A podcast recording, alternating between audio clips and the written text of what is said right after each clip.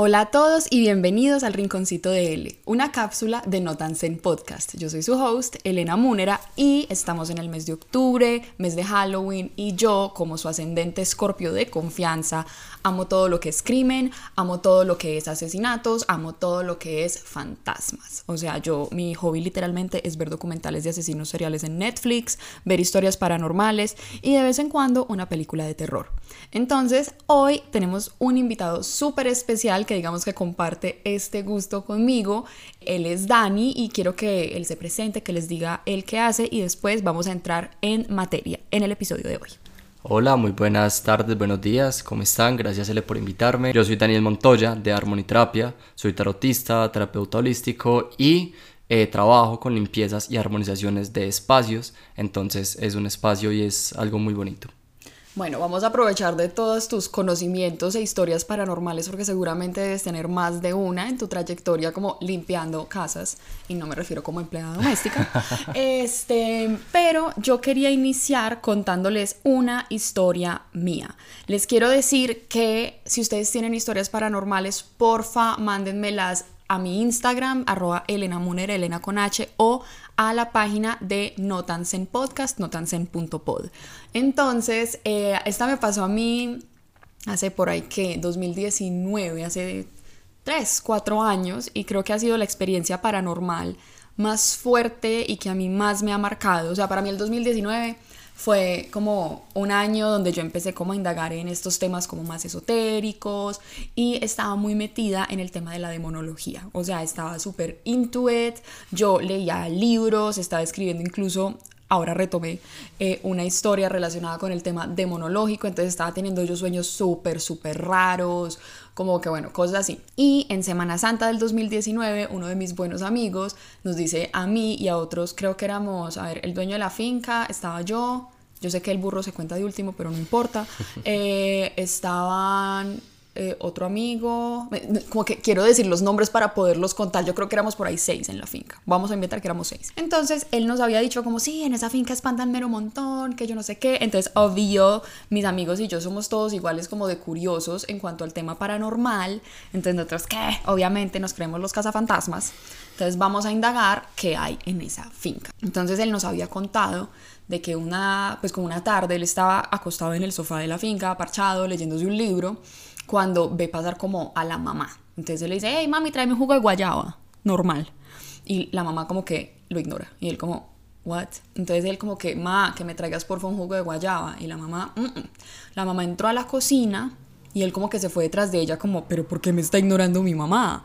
Entonces el baile dice como, ma, hey, el jugo de guayaba y la señora seguía como caminando de la cocina hacia el patio de ropas y entró al cuarto del servicio. La mamá, o sea, él estaba viendo a la mamá. Cuando él abre la puerta del cuarto del servicio, está como el cuarto del servicio, el baño y ya pues no, no puedes como, no hay como para dónde salir. Entonces él abre la puerta, hey, mamá no había nadie y él como que la empleada de la finca como hey eh, como hey Juan qué te pasa y él y él como no mi mamá dónde está mi mamá y, la empleada le dice como no su mamá está en el cuarto con su abuela yo les acabo de llevar un cafecito o sea la mamá nunca pasó por la cocina estaba con la abuela. Entonces a nosotros nos contaron esa historia y yo como que mmm, qué curiosidad susto, curiosidad. Qué susto. Bueno estás un poco incómodo. Estamos, estaban él haciendo contorsiones para poderse acomodar. Entonces, como que, digamos que antes de seguir con lo que ya nos pasó a nosotros cuando fuimos a esa finca, digamos que tú, en tu área de experticias, ¿qué dirías que, que, podría ser? Como especulando, como que podría ser como fantasma chévere, como por algo como más, más heavy. Chévere.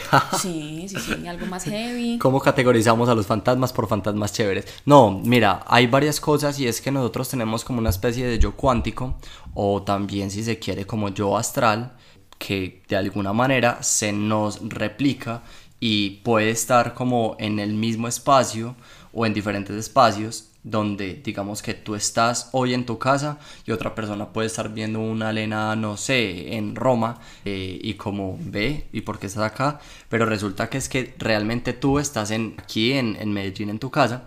Esa es como la primera, la primera hipótesis, como un astral. Ahora, pero como así si ya estaba despierta, yo no podría tener un astral.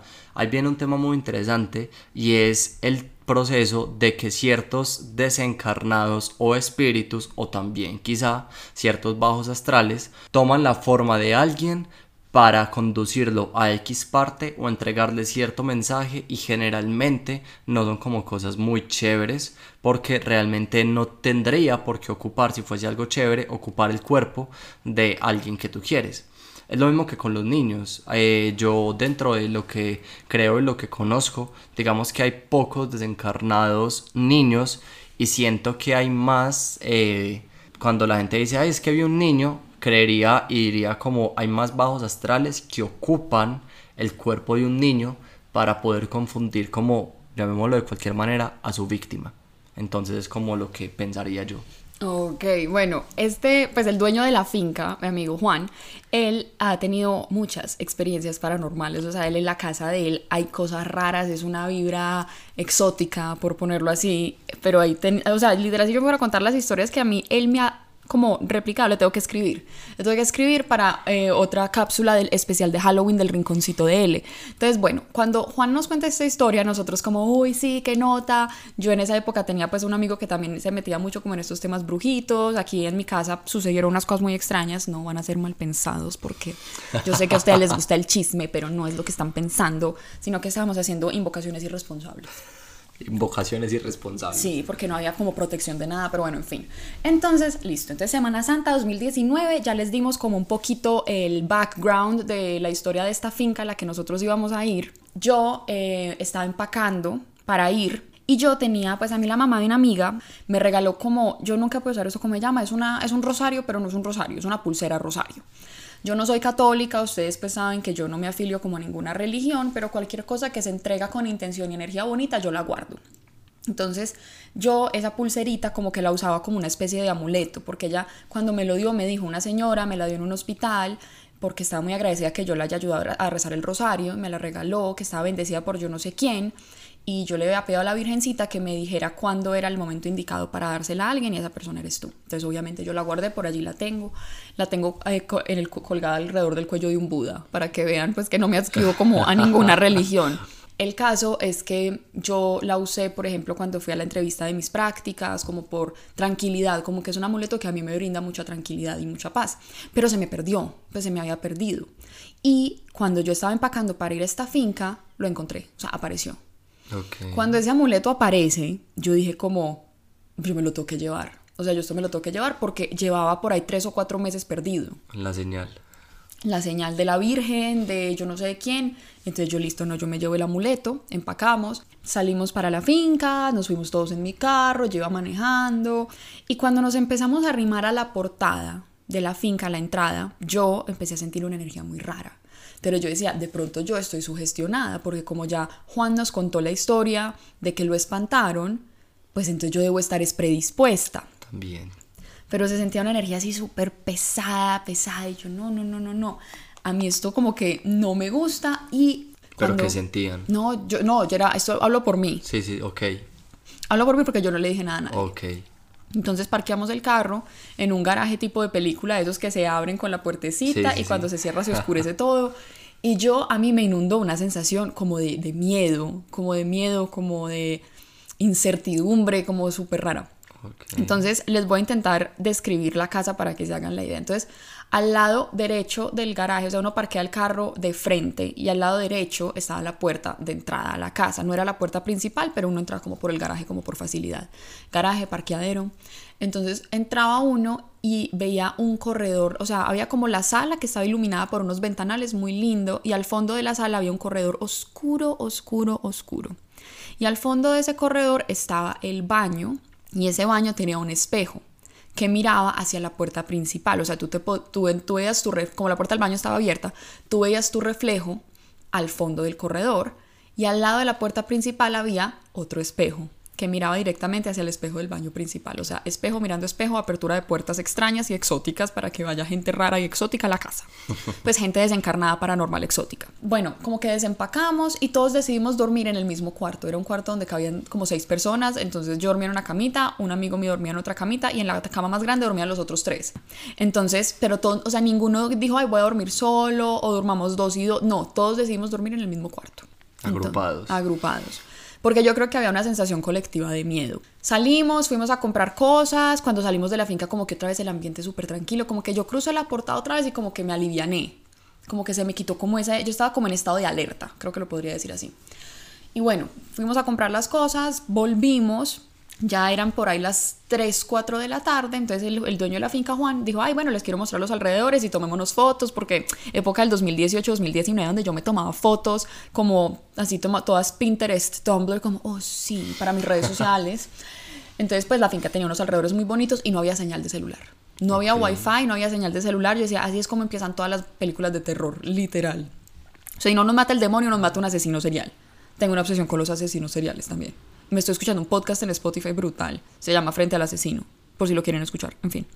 Entonces, bueno, y él mientras nos iba contando, nos iba contando como unas historias, pues como que miedositas, en este momento no me acuerdo. Y cuando entramos otra vez a la casa, eran, ya estaba como anocheciendo, hicimos comida y creo que en ese momento uno de mi, ah, yo, yo no podía ir a ninguna parte en la finca sola. Yo le decía a un amigo mío que me acompañara, creo que hasta el baño. Pues yo le decía, acompáñame al baño. Pues volteate, cerrar los ojos, pero, No pero me dejes sola. me daba mucho miedo.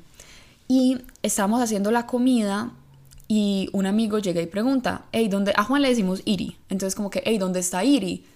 Y nosotros como, está en los cuartos, ¿por qué? Y él, es que lo acabo de escuchar tararear en el patio de ropas. Hmm. Y él estaba en el cuarto al otro lado. Y nosotros como, ay, mariquistiquis. O sea, ya estaba asustadorcita la cosa. Entonces yo obviamente muerta del miedo.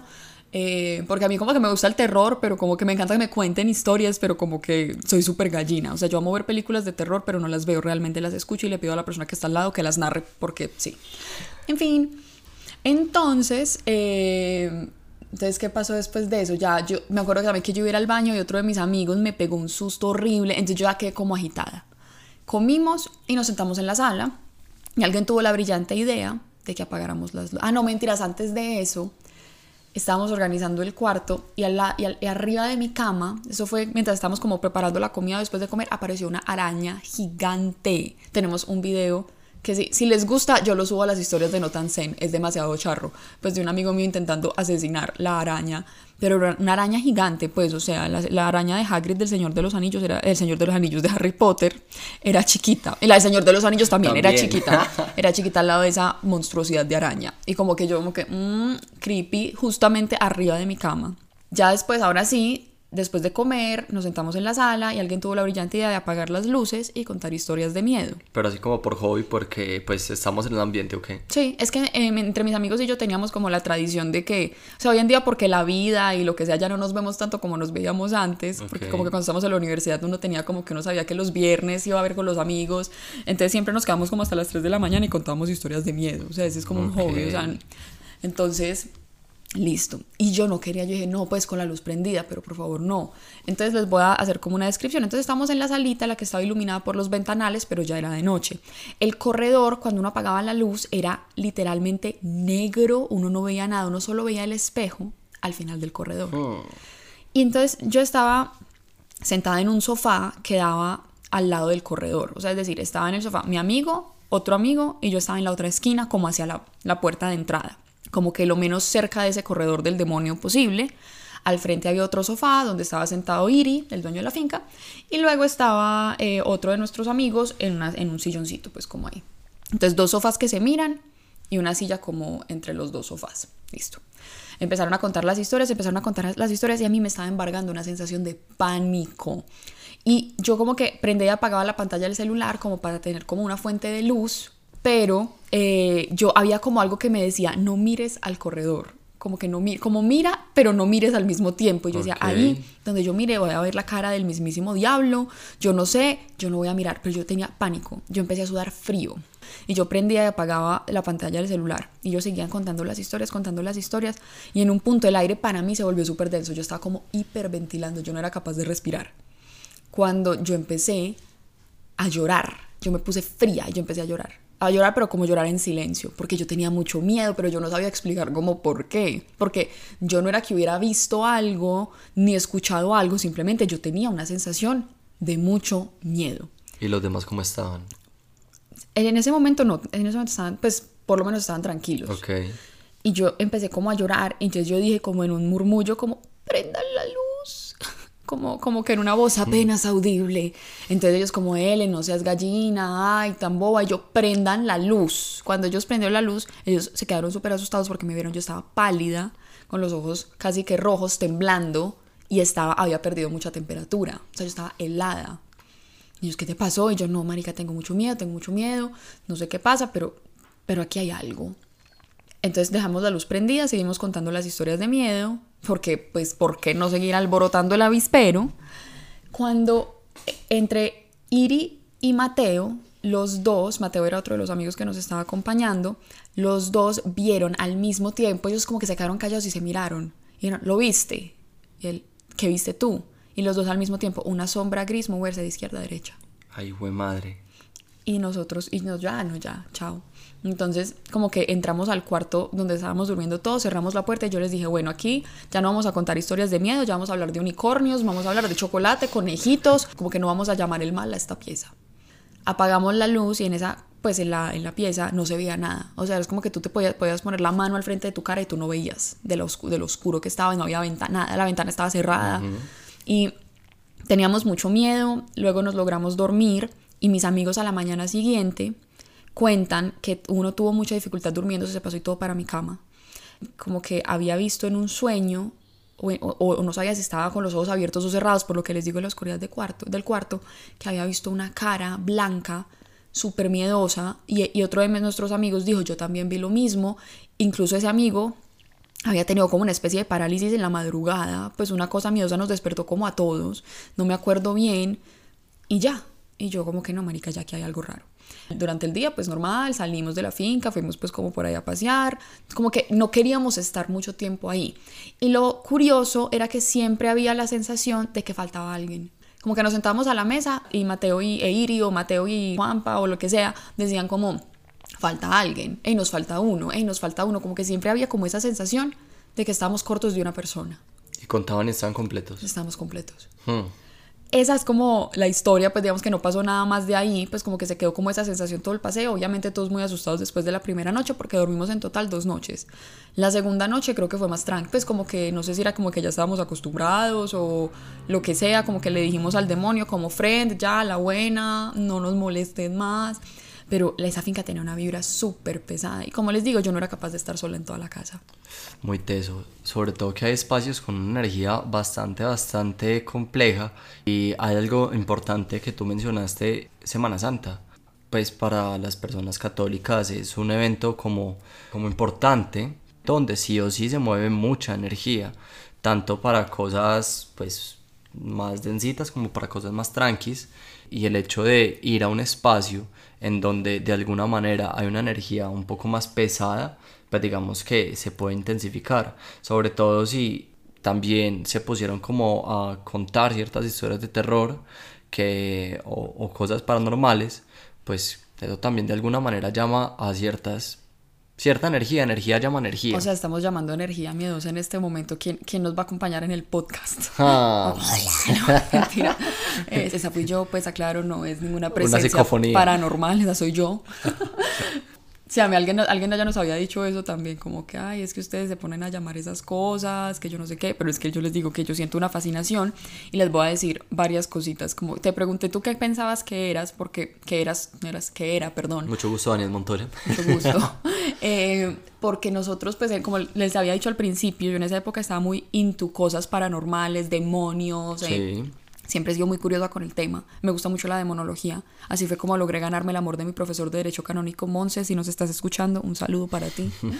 yo me acuerdo que yo había leído y otro amigo mío que fue el que como que nos incursionó mucho en este ámbito durante el 2019 nos había dicho como que para que un espíritu logre cambiar de forma no es como un fantasmita común y silvestre pues porque cambia formas por lo que le pasó a, a, Iriarte a Juan el dueño de la finca al principio que les conté con la mamá y como que cuando uno ve un demonio, como que uno en serio es un miedo paralizante, pues yo nunca había sentido ese terror, ese tipo de miedo, yo jamás en la vida, al sol de hoy, he tenido una sensación de esas. No, total, y es lo que ahorita les decía conforme a los espíritus de los niños. No quiero decir que no hayan desencarnado niños, claro que sí, los que no nacieron o un montón de cosas, pero más común es un bajo astral o demonio que ocupa como la materia de un niño, digamos, para despistar un poco. Entonces, la historia que nos estás contando, sobre todo, que escucharon a, también a, tu amigo, pero que él estaba en los cuartos y lo escucharon por el cuarto de ropas, creo que fue. Pues eso fue algo, eso, eso, tiene que ver algo mucho también con energía de bajo astral. Ahora, una cosa es verlo, otra cosa es escucharlo. Pero conforme a la historia, a la primera historia, que él vio a la mamá eh, por un juego de guayaba la persiguió hasta donde había una pared y que pues, de ahí no se podía mover. Eso es como, hola, bajo astral, ¿cómo estás? y es un tema, fue pucha, demasiado amplio, demasiado... Eso no tiene fondo porque eso se puede quedar uno hablando de, de las diferentes energías de cada uno de los bajos astrales y todo esto. Pero es un proceso muy teso, sobre todo porque las casas y las paredes eh, por decir paredes, pero realmente un hogar guarda muchísima energía de todo lo que ocurrió. Y si es algo que durante algún tiempo o durante mucho tiempo ha estado ahí y nunca se le ha prestado atención, simplemente cuando llega alguien a mover más energía de manera voluntaria o no, simplemente da esa, presencia, sea lo que sea, de alguna manera también puede salir un poco más a flote, como hola, presenme atención. ¿Será que es Leo? yo no sé qué, qué, qué es ese en esa entidad, pues yo, pues yo me encontré con el príncipe del infierno, pues prácticamente. Yo incluso dije, yo a esta casa no vuelvo, no me vuelvan a invitar a esta finca, yo no pongo un pie. Eh, este amigo hoy en día vive en Francia y él despedía como que, ay, deberíamos ir a mi finca. Y yo como, qué pena, si yo fui la única que lo sintió, yo no me voy a meter otra vez allá porque yo no sé qué quiere conmigo. Entonces yo, lo, él allá, yo acá, y es que yo soy muy, yo siento cosas, yo nunca, yo en mi vida he visto sombras o he escuchado que me hablen como, hola, somos el más allá en el oído, no. Eh, yo siento cosas, incluso yo en mi Instagram he contado a veces historias como de cositas que te acuerdas del año pasado que a mí me pasaba, como que yo te decía que vos un día viniste a hacer una limpieza a esta casa. Porque yo te decía, yo no estoy durmiendo bien, estoy viendo a un señor sexy calvo en mis sueños y después como que abro los ojos y lo veo en mi cuarto y espero es una presencia que me da mucho miedo. no te gusta así. Eso puede ser como otra, otra historia para otro especial de Halloween pero no sé qué hace uno, por ejemplo. Obviamente uno pensaría, bueno, vamos a llamar a un exorcista, vamos a llamar al Vaticano para que nos saquen a este demonio de aquí, como uno ve todo en tu típica película de terror. Pero bueno, tú limpias espacios. ¿Alguna vez has tenido que enfrentar como a un demonio? Situaciones de bajos astrales. Eh, los he canalizado, más nunca he limpiado energía por parte de bajos astrales. Y acá, no sé, eh, me gustaría contarles una experiencia que realmente fue bastante compleja. Van a disculpar el pito del carro del vecino, es un carro que siempre se le dispara la alarma solo, es un carro embrujado. Un carro fantasma. Cortesía de mi vecino que hoy en día vive en España. Ah, Saludos. Bien. En el centro de la ciudad, aquí en Medellín, había un piso entero, pues que lo estaban alquilando y digamos que ese piso tenía diferentes locales que cada uno lo arrendaban, lo alquilaban. Uno de los locales eh, hace, pues no sé, a mí me dijeron que hace varios años no había podido ser alquilado, entonces yo fui. Eh, me fui con mi péndulo, me fui con mi equipo, con mis herramientas brujitas como para empezar a mirar. Me fui cuando ya pues estaban a punto de cerrar para evitar como que la gente fuera y toda la cosa. Entonces yo me acuerdo que yo empecé y yo toco las cosas, las paredes y un momento en el que yo no estaba mirando, simplemente estaba mirando cómo oscilaba el péndulo y empezó a oscilar de una manera muy fuerte, como en dirección, pongámoslo, negativa, pero con una velocidad muy fuerte, con una energía muy fuerte. Cuando miro que estaba tocando mi mano, era un pentagrama, un pentáculo eh, invertido. ¿Qué es un pentáculo para tal vez las personas que no saben qué es eso? Bien, los pentáculos es la estrella de cinco puntas, donde generalmente la punta, hay una punta arriba y dos puntas abajo, que ahí digamos que mueve energía como más bonita, pero cuando un pentáculo está invertido es la punta que está, la punta, una punta abajo y dos puntas arriba. De hecho, ustedes pueden buscar o pentagramas o estrellas de cinco puntas o pentáculos también. O sea, como un chivo, pues. Eh, sí, como, como es la representación cuando está invertido, eh, como de, de, un chivo, eh, o de, pues hay, hay quienes dicen que es... Satanás. Hay quienes dicen que es como la la, la burla a la Santísima Trinidad Católica. o- Entonces, cuando yo miro mi mano, estaba tocando un pentagrama invertido que lo habían tallado, como que lo habían puesto como con una navaja. La, la, pared era de, de concreto, pero ahí se podía ver. Entonces yo dije, como de esto hay que quitarlo, esto hay que sellar ese espacio. En el balcón había un pentagrama, el piso sí era de madera, un pentáculo invertido también, también como con una navaja.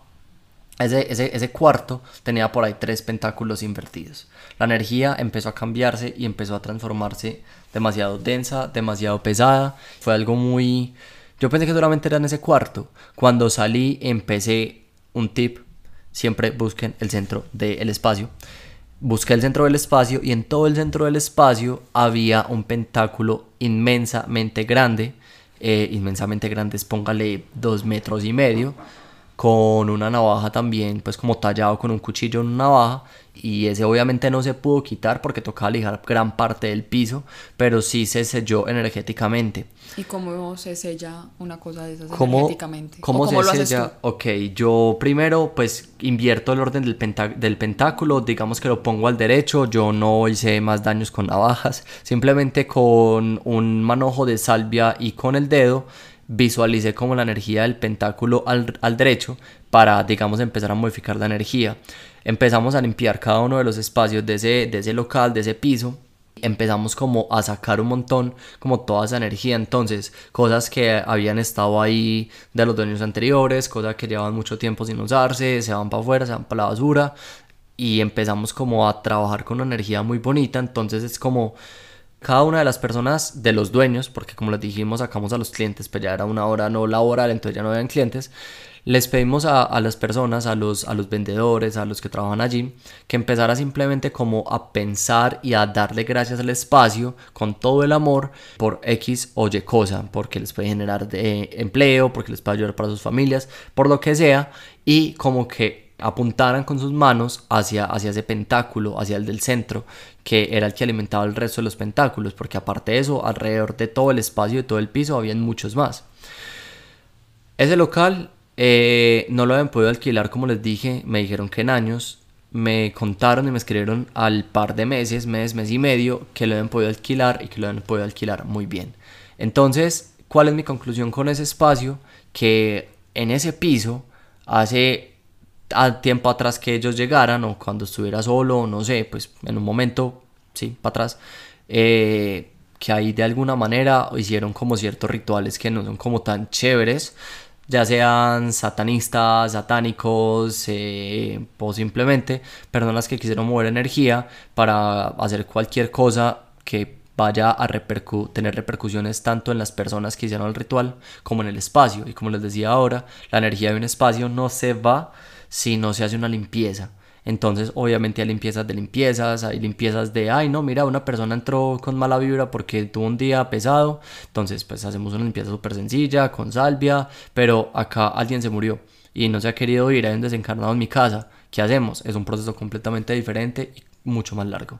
Entonces, hay cosas de cosas y, y ese espacio quedó muy bien. Yo siempre digo, mi equipo cósmico y yo hicimos un trabajo de, de, limpiar ese espacio y darle como una segunda oportunidad y un segundo uso a ese espacio, que es algo muy chévere. ¿Y nunca te han espantado? Pues, o sea, después de hacer una limpieza de esas, no, no se te quedan cosas, no te espantan por las noches, no has visto nada, no te han hablado. ¿Sabes o sea, qué? Más que, más que cuando limpio espacios, cuando atiendo personas en armonizaciones o cuando trabajo con energías de hola Dani, ¿cómo estás? Es que mira, a mí me hicieron un amarre. Hola Dani, es que siento que me tienen enterrada. Dani, es que me, tienen congelada. Yo trabajo mucho con esos temas, obviamente desde la luz y para quitarlos, para que no vayan a pensarme mal, siempre hago esa aclaración. O sea, él no hace amarres, Daniel hace desamarres. Exacto.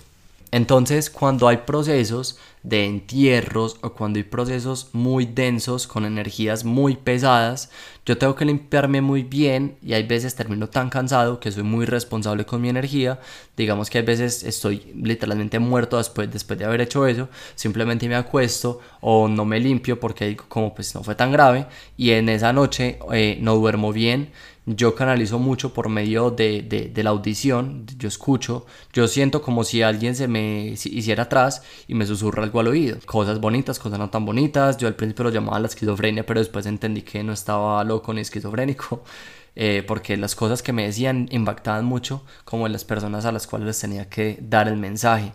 Pero sí, claro, cuando hago procesos de, de desamarres o de limpiezas, es muy teso porque la energía se transforma y hasta que yo no me limpie, a mí me pasan cosas. Entonces veo por el rabillo del ojo como, como sombritas o veo que las cosas se mueven, pero no directamente porque yo no tengo el don de ver, tampoco en el plano físico, pero sí por el rabillo del ojo, pues veo bastantes sombras y hay temporadas en las que veo más y temporadas en las que no veo, pero cuando me termino con energía muy, muy, muy pesada, me pasa mucho eso y siento como, como, que, como que no estoy solo. De hecho, una de las veces en mi anterior casa, yo sentía, pues yo tengo una cama grande y sentía, sentí como que, como el, el peso, como que alguien se te está acostando al lado y cuando yo voy volteando, pues estaba solo. Entonces yo dije, jue madre, ¿qué es eso?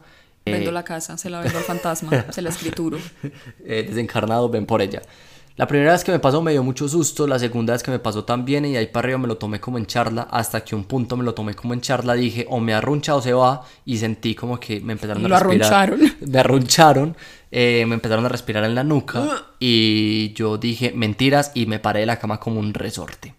Entonces fue muy, muy, muy complejo y, y, me asusté mucho. De ahí digamos que aprendí a tomar de un poco más de respeto a ese tipo de cosas que uno dice como, ay, sí, o me arruncha, porque uno lo dice como entre el susto pero jugando. Y chicos, chicas, no hagan eso, no es recomendable. Y tampoco les pongan nombre a los desencarnados que hay en sus casas, Ay. ni a presencias. Upsis. Mentiras que en mi casa también hay mucha cosa rara. O sea, yo te podría co- contar historias de, las empleadas que han trabajado aquí. La que está hoy no le he preguntado, pero la, la empleada pasada, ella siempre escuchaba como si a mí, como si a ella la llamaran y era mi voz. Como que, como que yo, Sandra, y yo no estaba en la casa. Ok. O que encontraba el tapete puesto de una forma que mis gatos no tienen cómo ponerlo.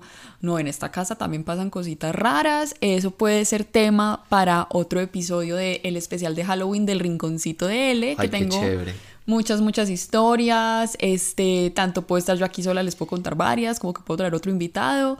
Pero eh, bueno, Dani, ¿cómo te encontramos en tus redes sociales? En mis redes sociales me encuentran como Armoniterapia eh, en Instagram, que ahí es donde tengo la mayoría de cosas y es donde estoy más pendiente. En TikTok, harmony.terapia. Y ahí les espero. Y ya saben, si necesitan una limpieza de espacios o si sienten como fue puchan y mi energía está muy densa, con todo el cariño y con todo el amor me pueden escribir. Y ahí estaremos en contacto. Bueno, muchas gracias por haber venido y acompañado la tarde de hoy, pues que estamos grabando este episodio y a ustedes muchísimas gracias por escucharnos, por habernos permitido almorzar con ustedes o comer con ustedes o estar en el carro con ustedes. Espero tengan una feliz noche, una feliz tarde o un feliz día cuando sea que nos estén escuchando. Este fue el Rinconcito de L y no se olviden de seguir las redes de No Tan Zen en Instagram y también pues en Spotify, Apple Podcast, darnos 20.000 estrellas y nos escuchamos en la próxima ocasión. Chao, gracias.